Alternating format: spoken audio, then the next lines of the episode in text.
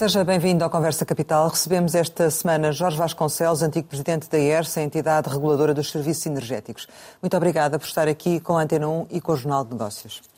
Como sempre acontece, eh, começo por lhe perguntar o que é para si neste momento capital em Portugal? Aquilo que nós eh, entendemos por capital, não só em Portugal, como em todo o mundo, inclui vários fatores o fator que tem sido menos valorizado é aquele que eu mais valorizo e que eu penso que devemos valorizar mais no atual contexto, que é o capital natural, que se junta ao capital humano e ao capital financeiro. E precisamos de uh, rever a forma como fazemos os nossos balanços, o balanço nacional, as contas nacionais e também o balanço das empresas e, se calhar, das comunidades, incluindo o capital natural no nosso balanço global de recursos. No que diz respeito à questão da, da, energia, eh, já ouvimos criticar a União Europeia por ter aumentado voluntariamente a sua dependência eh, energética da Rússia, que, de certo modo, acabou por conduzir à situação atual da crise energética. E agora estão a ser, e agora, eh, estão a ser tomadas opções tanto considerando o curto prazo como, eventualmente, o longo prazo. E esta combinação é sempre difícil de, de, de fazer. Do seu ponto de vista, eh, está neste momento a União Europeia a tomar as opções certas para reduzir esta dependência ou não? Quando falamos das questões da energia da União Europeia, temos que ter algum cuidado porque a energia é um tema que tem uma parte que é tratada a nível da União Europeia, que foi comunitarizada, mas o Tratado da União Europeia também é muito claro no que diz respeito às competências dos Estados-membros, nomeadamente em matéria de política energética e de definição das fontes de energia que cada país quer utilizar. E está bem assim, do seu ponto de vista, essa divisão? Esta divisão de, de, de poderes, de competências, foi o resultado da negociação do Tratado de Lisboa e não coloca, se for depois bem interpretada e bem aplicada, não coloca à partida eh, problemas eh, ao funcionamento de um mercado integrado de energia na União Europeia. Nem agora com esta nem situação? agora, nem no futuro. Uh, creio que é perfeitamente legítimo que em diferentes partes da União Europeia, em diferentes regiões e em diferentes países, haja opções diferentes. Porque há contextos climáticos diferentes, porque há recursos naturais diferentes, porque há culturas diferentes, maneiras diferentes das pessoas se relacionarem, se moverem, eh, habitarem, e tudo isso leva a uma relação diferente das pessoas e da própria economia com os recursos naturais e com a energia em particular.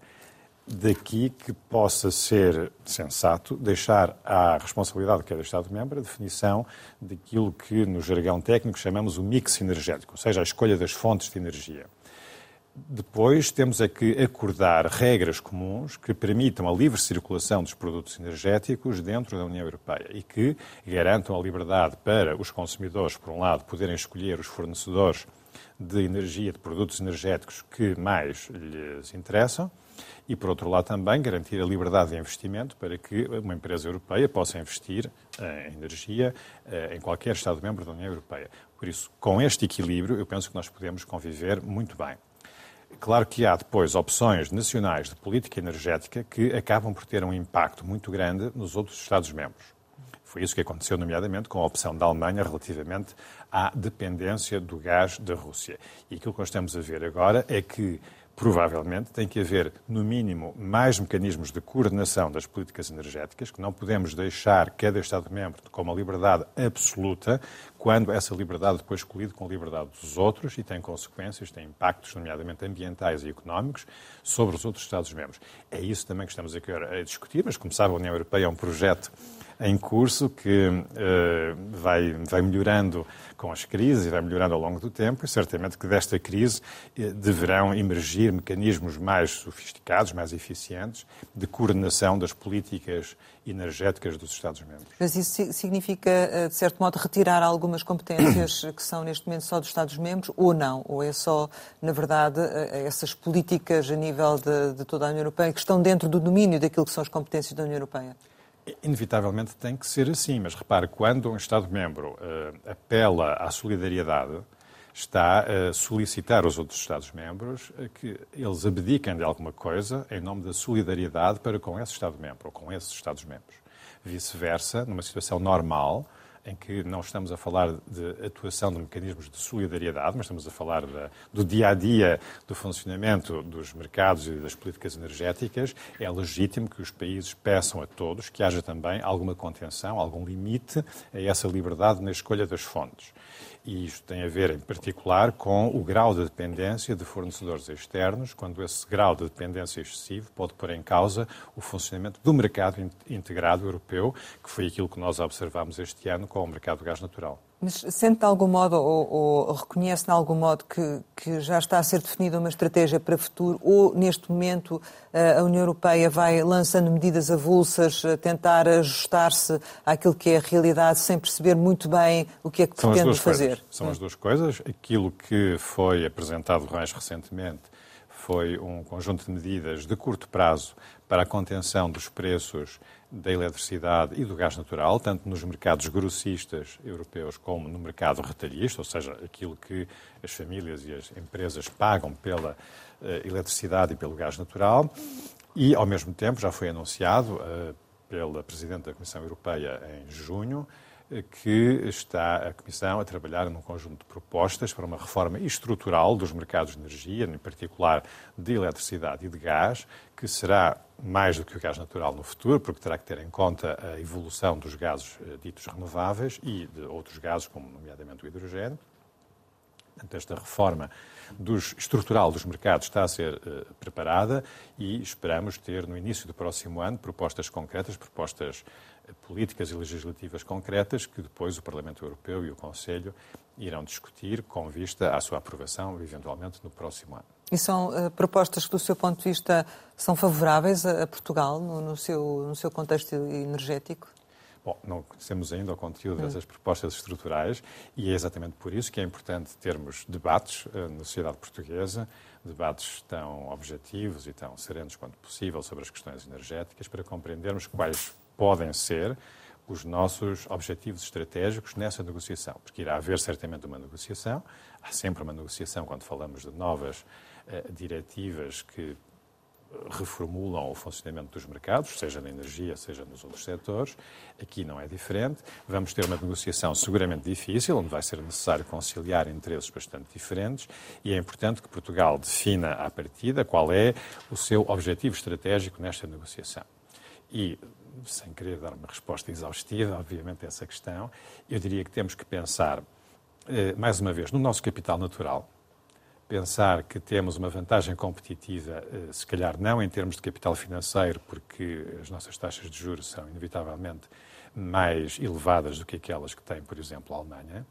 Eh, pode não ser também em termos de capital humano, embora o nosso sistema científico e a, nossa indústria esteja muito capacitada para acompanhar e até antecipar esta transição energética, mas seguramente temos uma grande vantagem em termos de capital natural face aos países da Europa Central, da Europa do Norte. E importa então valorizarmos essa vantagem competitiva de uma forma racional. O que, é que isso significa, significa em termos Exato. concretos? Significa que eh, esta vantagem traduz-se em custos de energia renovável, em particular de energia elétrica renovável. E porquê é que a energia elétrica é tão importante? Embora ela só represente cerca de 20% atualmente da procura total de energia em Portugal e na União Europeia em geral. Porque a transição energética implica, e nós estamos já a ver isso nas nossas ruas, nas nossas casas, implica a eletrificação do aquecimento e do arrefecimento, por um lado, e da mobilidade, por outro lado. A indústria também tem um potencial de descarbonização por eletrificação muito grande. Então, se nós juntarmos a eletrificação do calor nos processos industriais, a eletrificação da mobilidade, em particular da mobilidade rodoviária urbana, que é a maior parte das emissões de gases com efeito de estufa associada ao setor dos transportes, e a eletrificação do calor e frio nos edifícios, eh, habitações, edifícios de serviços, nós compreendemos que vamos ter um aumento muito grande do volume de eletricidade, da, da penetração da eletricidade no consumo final de energia e que eh, esse, o custo dessa eletricidade verde vai ser determinante para a opção de muitas empresas na localização, por exemplo, dos seus novos investimentos. Eh, nós sabemos que várias empresas eh, com eh, centros de dados eh, muito importantes foram para a Irlanda, porque a Irlanda oferecia condições vantajosas não só do ponto de vista fiscal, mas também do ponto de vista energético, em termos de eletricidade verde a bom custo. Só que a Irlanda é um pequeno país, é uma ilha e já está saturada com os data centers. E já disse, nós não podemos ter no nosso pequeno país, no nosso pequeno sistema elétrico, mais instalações com esta dimensão, Sim. porque isso põe em causa a estabilidade da nossa rede. E parece existir também alguma vantagem e Portugal estar já a fazer alguma coisa nessa, nessa área? Nós já temos alguns Sim. exemplos de empresas de tecnologias um, eh, avançadas que se vieram a instalar em Portugal e poderemos ter mais. Portanto, essa é uma vantagem competitiva é uma que devemos valorizar nessa Exatamente. negociação com a União Europeia. Uh... Que importa cautelar nessa negociação. Sim. E importa que no momento em que os mercados de futuros de eletricidade, por exemplo, apontam para, no horizonte de 5, 10 anos, nós termos na Península Ibérica custos de eletricidade substancialmente mais baixos do que vão ter a França ou a Alemanha, importa que esse sinal. Por via seja, das renováveis, é isso? Por via das renováveis, Sim. pelo facto de nós termos recursos eólicos e, e, e, e fotovoltaicos superiores aos restantes países Importa, portanto, que essa vantagem seja... Com uma componente hídrica também importante e até com a bombagem hidroelétrica. Todos estes recursos naturais, importa que eles sejam bem aproveitados e que sejam aproveitados, sobretudo, para beneficiar, obviamente, os consumidores portugueses e aqueles que se queiram vir instalar no nosso país e que queiram vir aqui gerar valor, uh, valor acrescentado. Mas já aqui, nas, nas questões que, que, esteve a falar, há aqui várias questões que se levantam. O relatório mais recente da JEG uh, mostra que, que a rede nacional poderá estar em risco ou poderá estar em, em saturação já em 2023 e não aguentar essa uh, produção renovável e esses uh, data centers. Como é que vê essa, essa questão? Devemos estar preocupados? O que temos que, que, rever é esta atitude relativamente às redes elétricas, pensando que as redes elétricas atuais que nós temos hoje que são redes perfeitas e por isso tudo o resto tem que se adaptar à estrutura das redes que temos. Ora, a realidade é o oposto disso. As redes têm que ser um elemento dinâmico que se adapta às políticas públicas, que se adapta à evolução social e técnica e económica e que cresce organicamente para acompanhar essas alterações. E é isso que não tem acontecido nos últimos anos. E porquê é que não tem acontecido? Porque é que nós não temos tido grandes investimentos nas redes de transporte e distribuição? Porque, naturalmente, esses investimentos, à partida, levam ao aumento das tarifas de uso das redes. E ninguém quer ouvir falar em aumento de tarifas de uso de rede, só queremos é ter até aumentos negativos, como vamos ter no próximo ano, tarifas negativas, como vamos ter no próximo ano. Para baixar os preços significativamente. Para baixar a fatura final dos consumidores. Mas não pode haver transição energética sem uma transformação das nossas redes e sem investimentos nas redes de transporte e distribuição. Foi a mesma coisa que aconteceu com a liberalização. Quando se liberalizou o mercado elétrico e era necessário criar condições para que Portugal e Espanha pudessem partilhar um mesmo mercado e até aceder ao mercado europeu na sua integridade, foi necessário tomar a decisão, e a entidade reguladora dos serviços energéticos na altura tomou essa decisão, de permitir investimentos muito substanciais na rede elétrica de transporte nessa altura para aumentar a capacidade de interligação com a Espanha. E é por isso que nós hoje temos situações em que exportamos para a Espanha 50% da geração de eletricidade em Portugal e também temos outras horas do ano onde importamos 50% ou até mais por cento da nossa procura de eletricidade de Espanha. Porquê? Porque temos uma infraestrutura física, temos interligações elétricas entre Espanha e Portugal que nos permitem fazer essas transações. E isso é bom não só em termos de preço, porque garante que temos um, um custo de eletricidade mais eficiente do que teríamos se vivêssemos num sistema isolado sem interligações com a Espanha, mas é também bom do ponto de vista ambiental, porque permite já está, mais uma vez, otimizar a gestão dos nossos recursos naturais e reduzir as emissões de gases com efeito de estufa. Mas a nossa rede está saturada, como diz o relatório a nossa rede está da, saturada, da É natural que esteja saturada, porque não tem havido investimentos há muitos anos, nem no transporte, nem na distribuição. Ao que acresce um outro problema, que é uma falta de modernização das técnicas de análise de redes e de planeamento por parte dos operadores das redes, que continuam prisioneiros um modelo de organização do setor elétrico do passado e que não prepararam estas redes para eh, poder absorver uma grande capacidade de novos recursos de geração de eletricidade distribuídos, que têm que ser integrados com eh, armazenamento local distribuído também, que têm que ser integrado com as novas formas de procura de eletricidade, que já falámos aqui, nomeadamente a mobilidade elétrica e a eletrificação do calor, bombas de calor. Isto é uma autêntica revolução e implica investimentos no, nas redes, tanto no, no, no, alumínio e no cobre das redes, como também no software que controla e permite otimizar a utilização destas redes. Isto implica também, por exemplo, uma estratégia nacional de digitalização da energia, que é uma coisa que é absolutamente indispensável. Por isso, o que é preciso compreender, do ponto de vista estratégico, é que o investimento em redes, não é nas interligações entre França e Espanha, é nas redes elétricas nacionais, é absolutamente fundamental para nós podermos acelerar a descarbonização, para podermos continuar a gerir seguramente o nosso sistema sem correr esses riscos, aquilo dia de estabilidade ou de uh, eventuais interrupções do serviço. E isso é possível através desta melhoria das redes e da expansão das redes. Mas esse investimento não tem estado a ser feito gradualmente? Não. não? Não, e aliás, a prova que não está a ser feita é que nós temos hoje uh, uma lista de investidores dispostos a construírem, sem qualquer subsídio, centrais renováveis no nosso país e não têm autorização para o fazer porque não há capacidade de rede. Este problema já é visível há muitos anos, tem-se vindo a agravar, não é só, seja dito, não é só em Portugal, aqui ao lado em Espanha temos uma situação semelhante e começamos a ver esta situação noutros países, mesmo nomeadamente na Alemanha.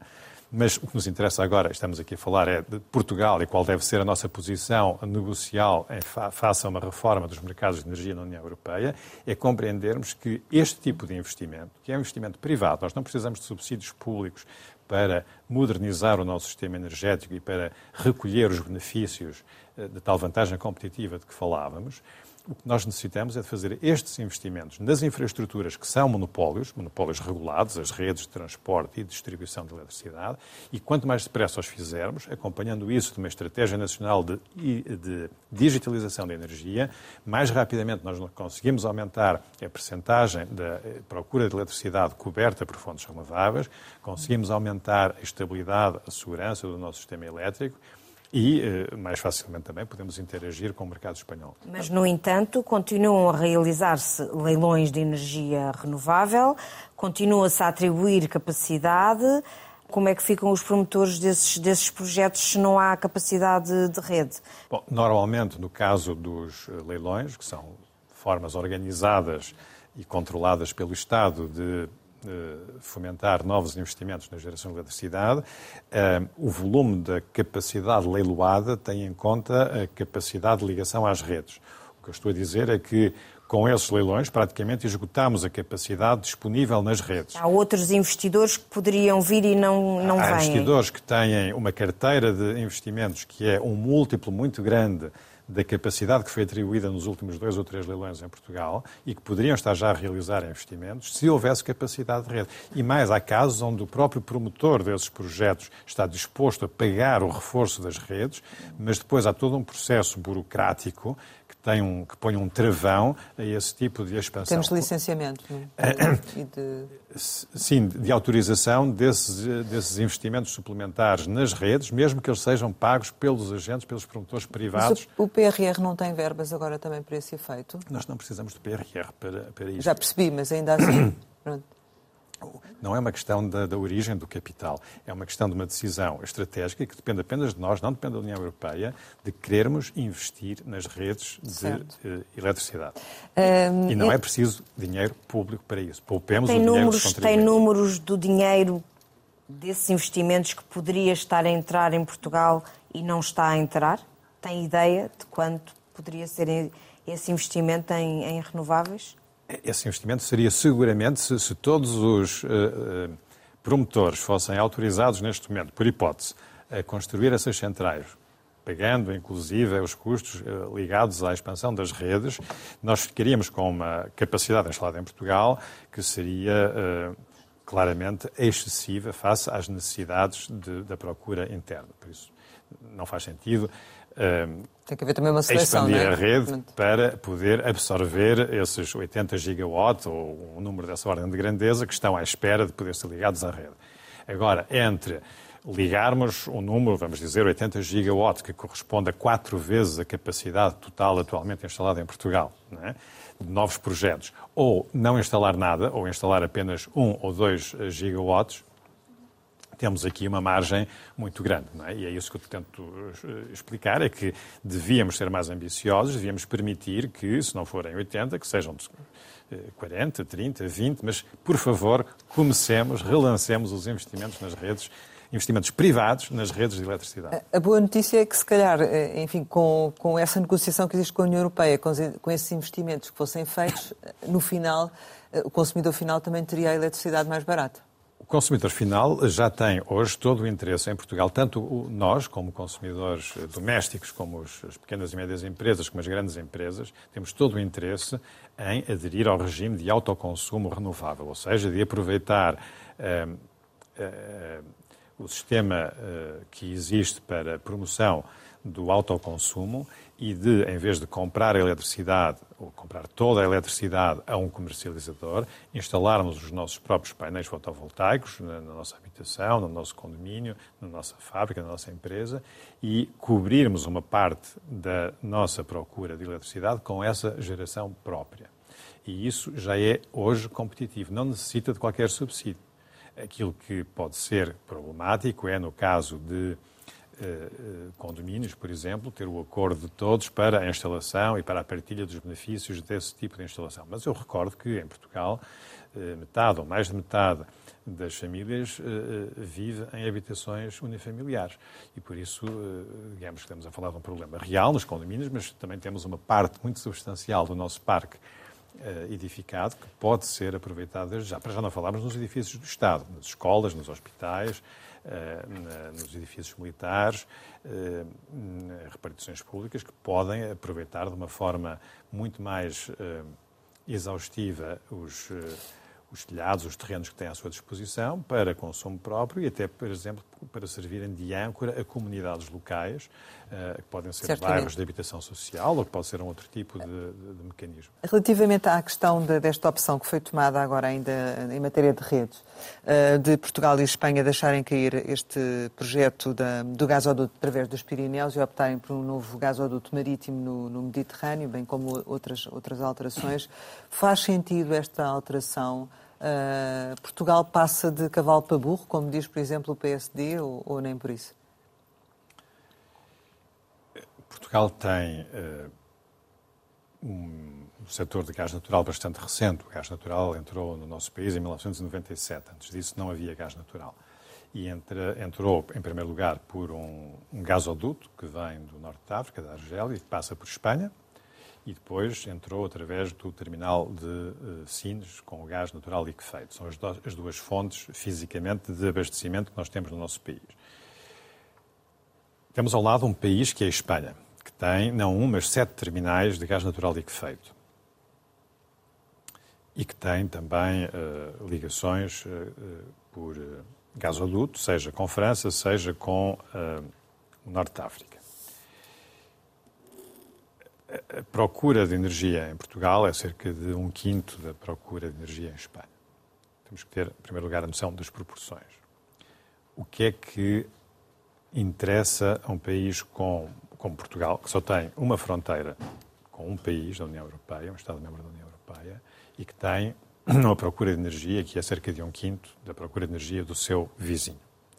O que nos interessa fundamentalmente não é aquilo que se passa a 3 mil quilómetros daqui, é aquilo que se passa aqui ao lado. E é colaborar com a Espanha na construção de mercados de energia, tanto de energia elétrica como de gás, que sejam mercados que ofereçam as mesmas possibilidades, tanto a investidores nacionais como aos clientes instalados em Portugal, relativamente aos clientes instalados em Espanha. Do ponto de vista de competitividade, aquilo que nos interessa é ter condições equivalentes e garantir que um consumidor que se instala em Portugal tem acesso às mesmas condições pre... em termos de preço de energia elétrica e de gás natural do que se se instalar em Espanha. Hum. Isso é uma negociação um bocadinho desequilibrada, não é? Esta negociação foi feita já há muitos anos para o mercado elétrico, por isso temos um mercado elétrico chamado MIBEL a funcionar, que pode ser melhorado e que vai ter que ser alterado em função daquele que for o acordo europeu para a reforma estrutural do mercado de eletricidade.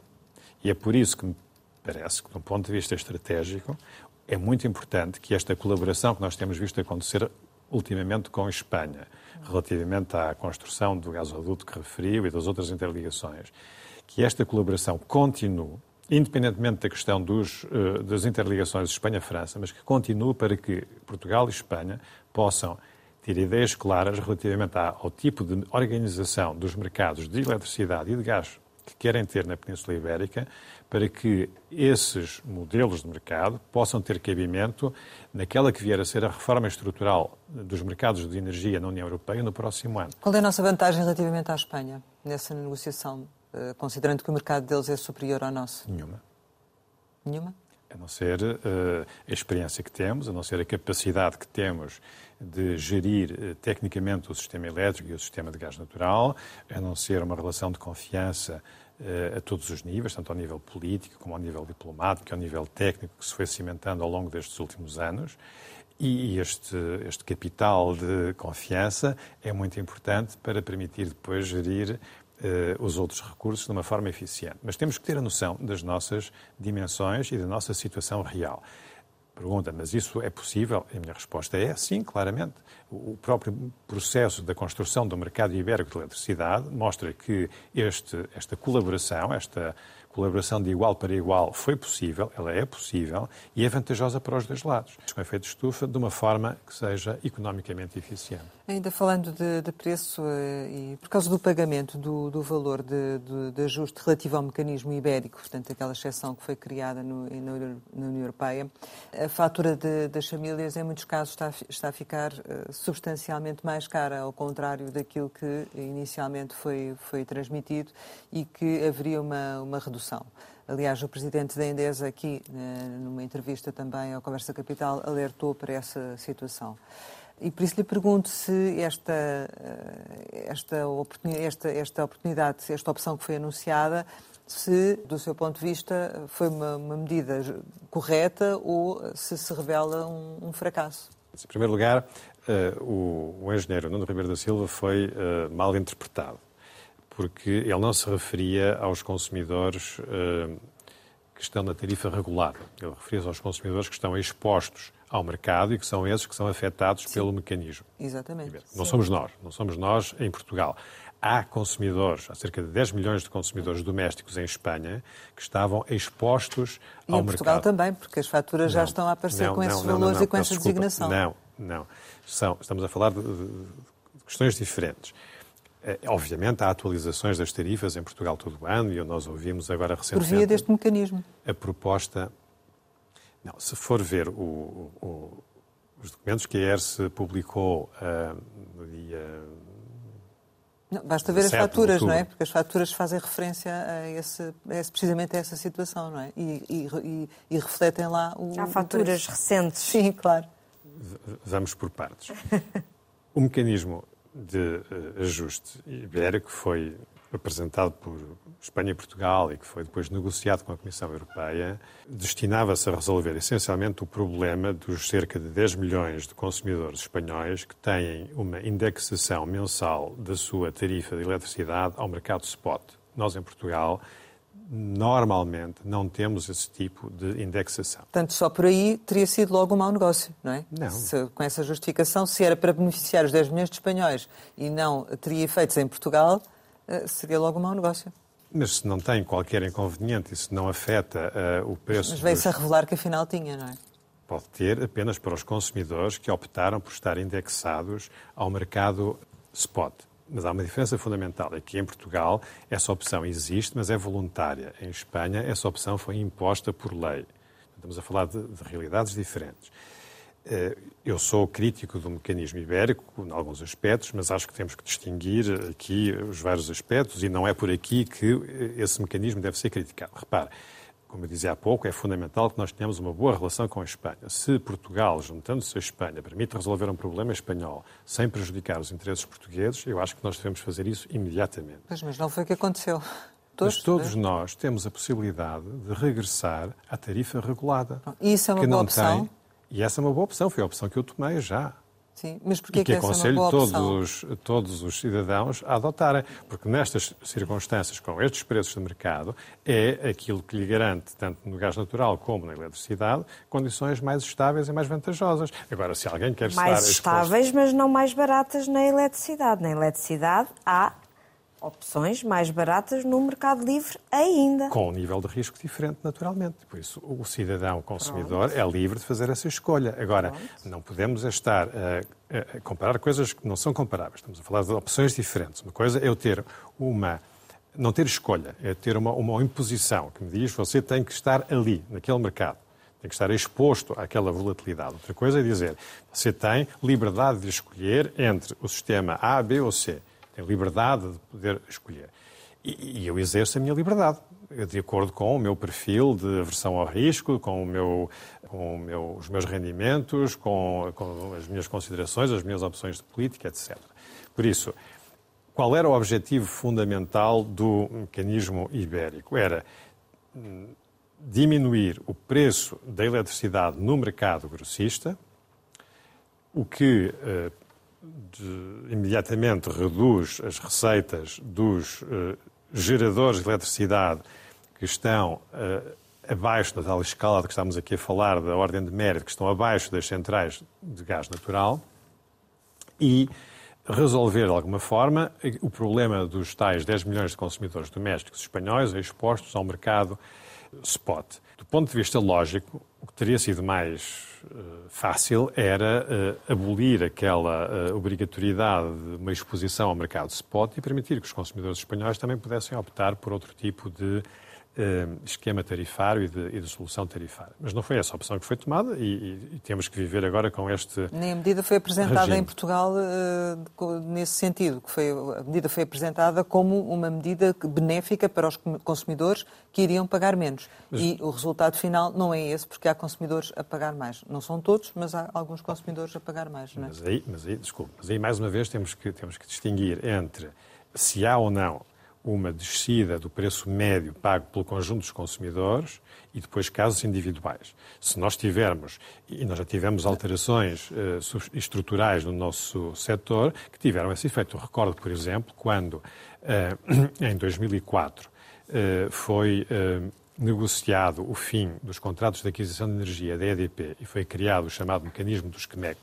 foi apenas um exercício de engenharia financeira mas isso teve consequências, portanto, não afetou, se quiser, ou afetou-se apenas muito marginalmente o valor total que foi pago pelos consumidores ao longo daqueles muitos anos, mas teve logo no curto prazo efeitos redistributivos importantes, no sentido que alguns consumidores saíram beneficiados e outros prejudicados. Isso é inevitável e acontece sempre, mas nós não nos podemos, não podemos emitir um juízo de valor sobre uma reforma, seja esta ou seja outra qualquer, com base num, dois ou três casos individuais. Temos que olhar para o valor médio agregado e comparar isso e depois avaliar, naturalmente, se há, eventualmente, excursões nos casos individuais que poderiam ter sido mitigadas mas, ou até mesmo evitadas. Mas ainda assim, ainda assim e, e, e, e prometendo um mecanismo ibérico descidas no preço da eletricidade, também foi necessário fazer um, um, um processo de engenharia financeira e injetar 2 mil milhões de euros no sistema ibérico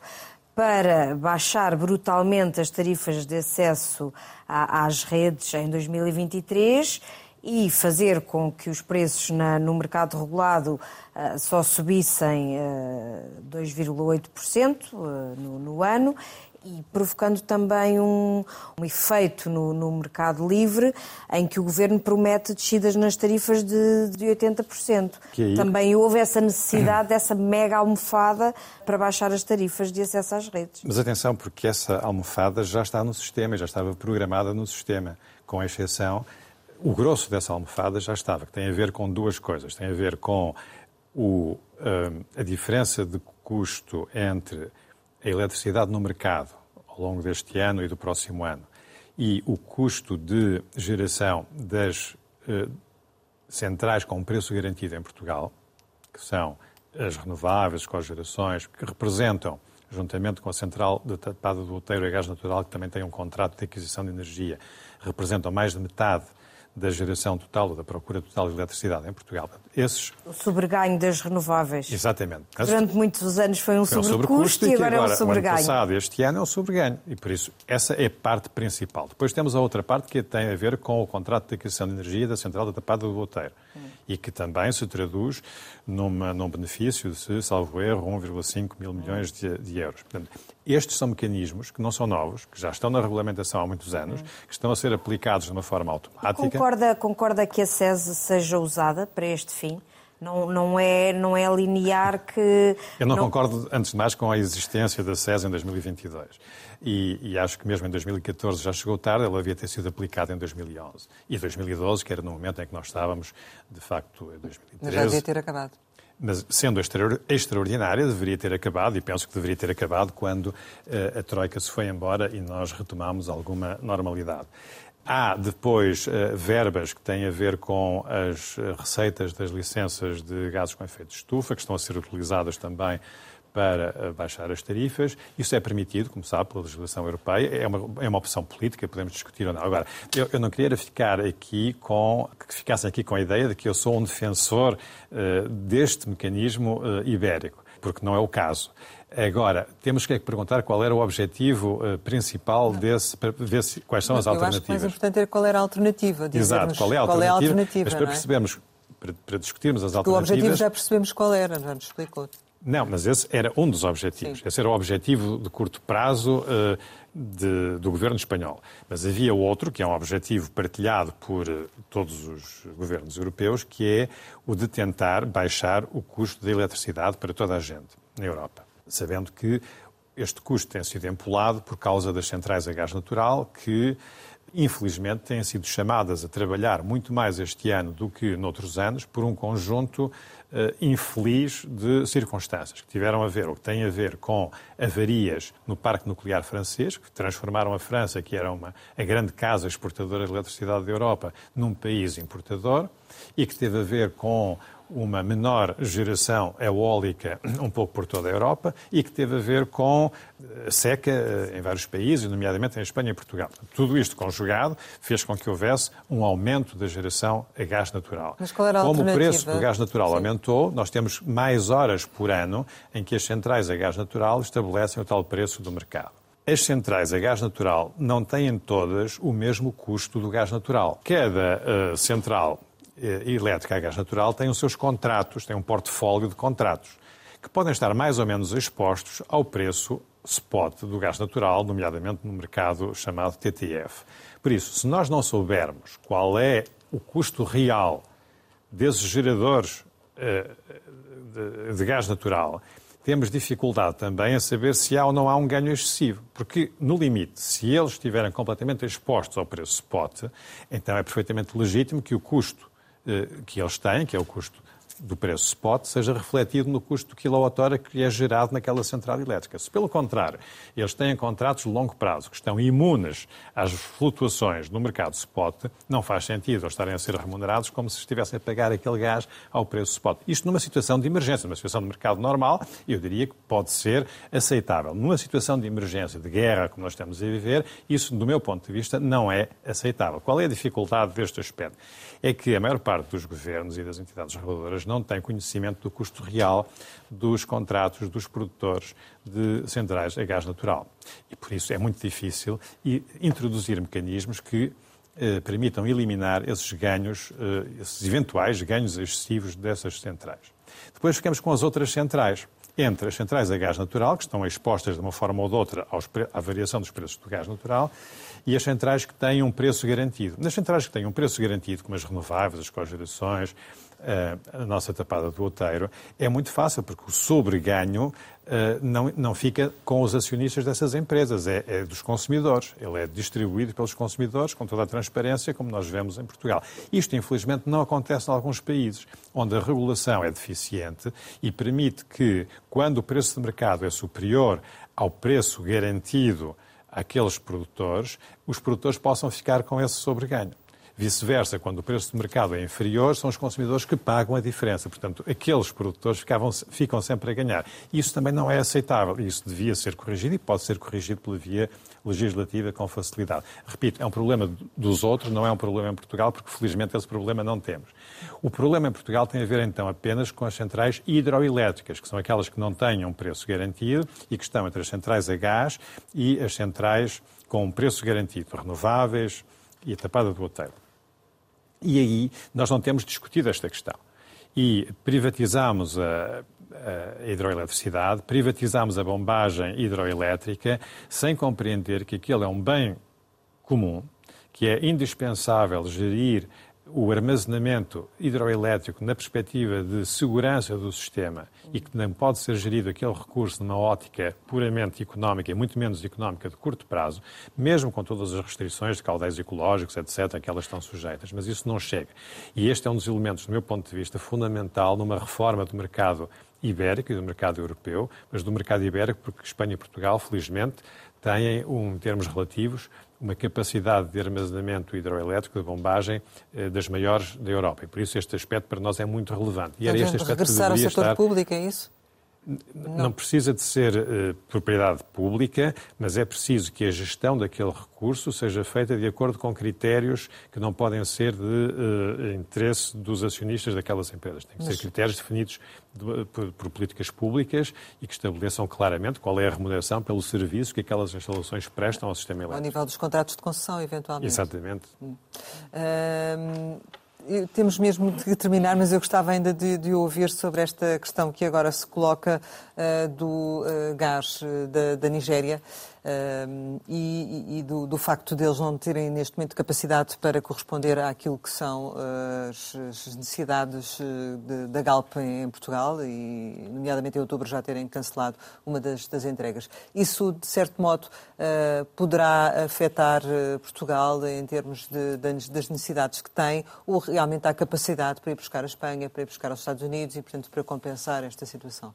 Com certeza, eu creio que não, não devemos dramatizar de todo essa situação. É, ela é dramática seguramente na Nigéria para os nigerianos, mas eh, nós até neste momento, nesta semana e na semana passada, observamos na Europa uma descida abrupta do preço do gás natural, e isso tem a ver exatamente com a saturação dos uh, armazenamentos de gás natural na Europa, que neste momento Tivemos estão fila cheios, em Espanha, não é? Para, e, e para temos filas para, para descarregar. Portanto, de um ponto de vista de aquisição de gás natural para substituir aquele que viria da Nigéria, não há qualquer problema, não vale a pena estarmos a dramatizar esta questão. Hum.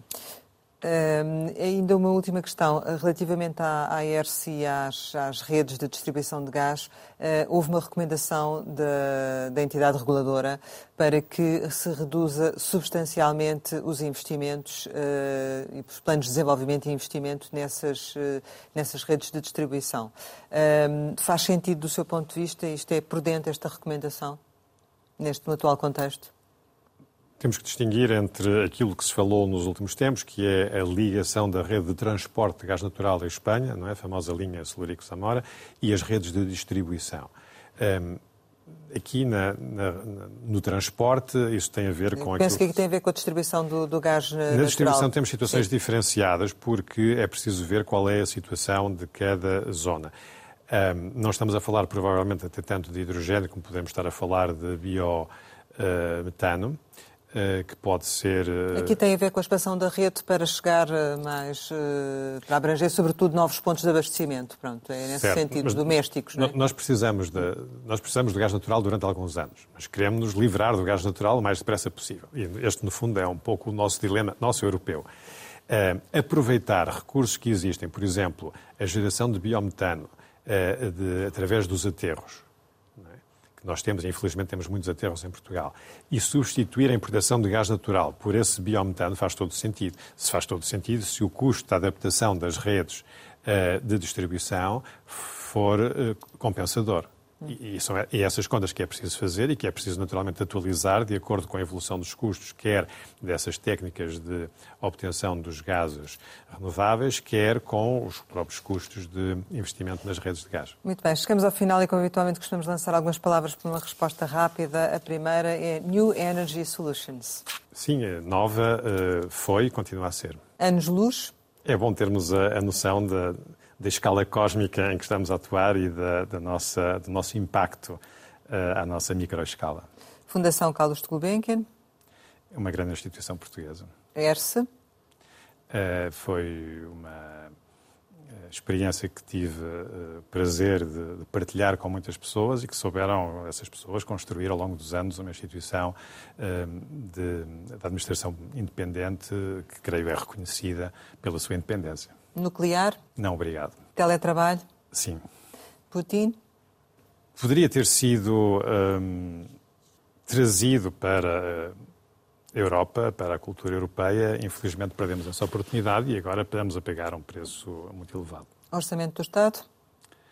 É sempre um documento muito importante esperemos que seja cada vez mais orçamento de Estado e não seja uma árvore de Natal cheia de objetos de desejo. Família?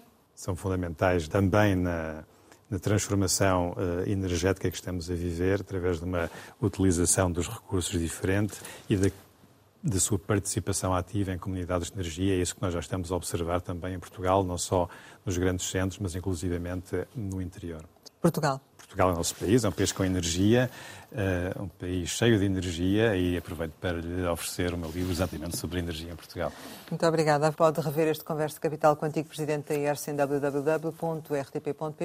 Regressamos para a semana, sempre neste e esta hora e, claro, contamos consigo.